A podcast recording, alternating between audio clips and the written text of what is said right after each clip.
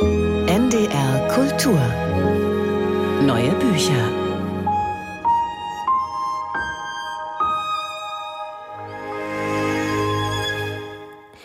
Bevor das Buch erschienen ist, gab es schon den Spielfilm, der Spionage-Thriller Argyle. Seit Anfang Februar ist er in den Kinos, basiert auf dem gleichnamigen Buch von Ellie Conway, das jetzt auch auf Deutsch erschienen ist.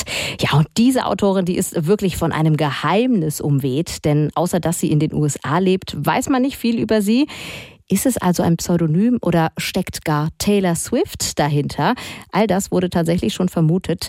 Dem Hype um den Film hat dieses Geheimnis sicher nicht geschadet. Ebenso wie die Tatsache, dass Claudia Schiffers Katze mitspielt. Von der ist im Roman allerdings keine Rede. Katja Esbach stellt ihn uns vor. Der Kalte Krieg ist zurück. Russland taugt wieder als Erzfeind des Westens, wie in den guten alten Agenten-Thrillern des 20. Jahrhunderts. Der böse Russe ist bei Ellie Conway der Milliardär Wassili Fjederov. Der will neuer Präsident werden und verspricht, sollte er siegen, werde er dem russischen Volk das in den Wirren des Zweiten Weltkrieges verschwundene Bernsteinzimmer zurückbringen.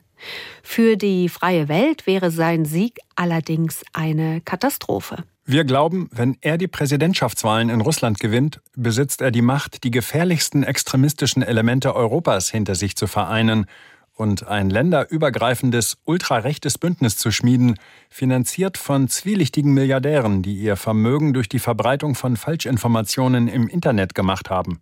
Um das zu verhindern, will die CIA dem Milliardär zuvorkommen und das auch als achtes Weltwunder bezeichnete Bernsteinzimmer ausfindig machen. Dafür wird ein Team rekrutiert, zu dem auch Argyle gehört. Ein junger Nachwuchsagent mit interessanter Familiengeschichte. Seine Eltern waren professionelle Drogenschmuggler. Sie haben den Kleinen um die ganze Welt mitgeschleift. Nach Afrika, Asien, Südamerika, Europa. Den Berichten zufolge waren sie eine ziemlich eng verwobene Familie. Der Junge hat kaum je eine Schule von innen gesehen, hat sich aber als super schlau erwiesen. Er spricht sechs oder sieben Sprachen fließend. Diese Talente kommen Argyle bei der CIA jetzt zugute, denn die Suche nach dem Bernsteinzimmer wird ihn und das Team um die halbe Welt führen. Ellie Conway oder wie auch immer die Autorin heißen mag, hat einen klassischen Agenten-Thriller geschrieben, bei dem Gut und Böse klar voneinander getrennt sind. Die Charaktere wirken wie in vielen Agentenromanen etwas klischeehaft und die Story weist die eine oder andere Logiklücke auf.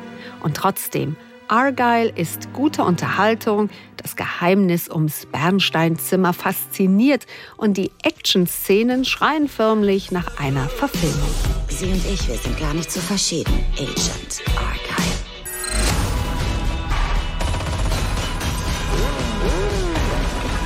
Allerdings erzählt der Film mitnichten die Story des Romans, sondern hebt das Ganze auf eine Metaebene, die auch die angebliche oder wirkliche Autorin Conway in die Story mit einbezieht. Oh mein Gott, Sie sind die verdammte Ellie Conway. Die Autorin der Argyle-Reihe, Ellie Conway. Ich bin so ein großer Fan. Oh ja, und was machen Sie? Spionage. Im Roman hat es sowohl Argyle als auch seine Gegenspieler in die polnischen Karpaten verschlagen. Ein Verräter in den Reihen der CIA sorgt dafür, dass die Russen den amerikanischen Agenten immer auf den Fersen bleiben. Wer minutiös geplante Schmuckdiebstähle in Monaco, Einbrüche in griechische Klöster und Schießereien in geheimnisvollen Tunnelanlagen mag, ist bei Ellie Conway genau richtig. Ihr Agenten-Thriller Argyle, so liest man, ist der Auftakt einer neuen Spionagereihe. Argyle von Ellie Conway ist im Verlag Blanc Vallée erschienen und kostet 18 Euro. NDR Kultur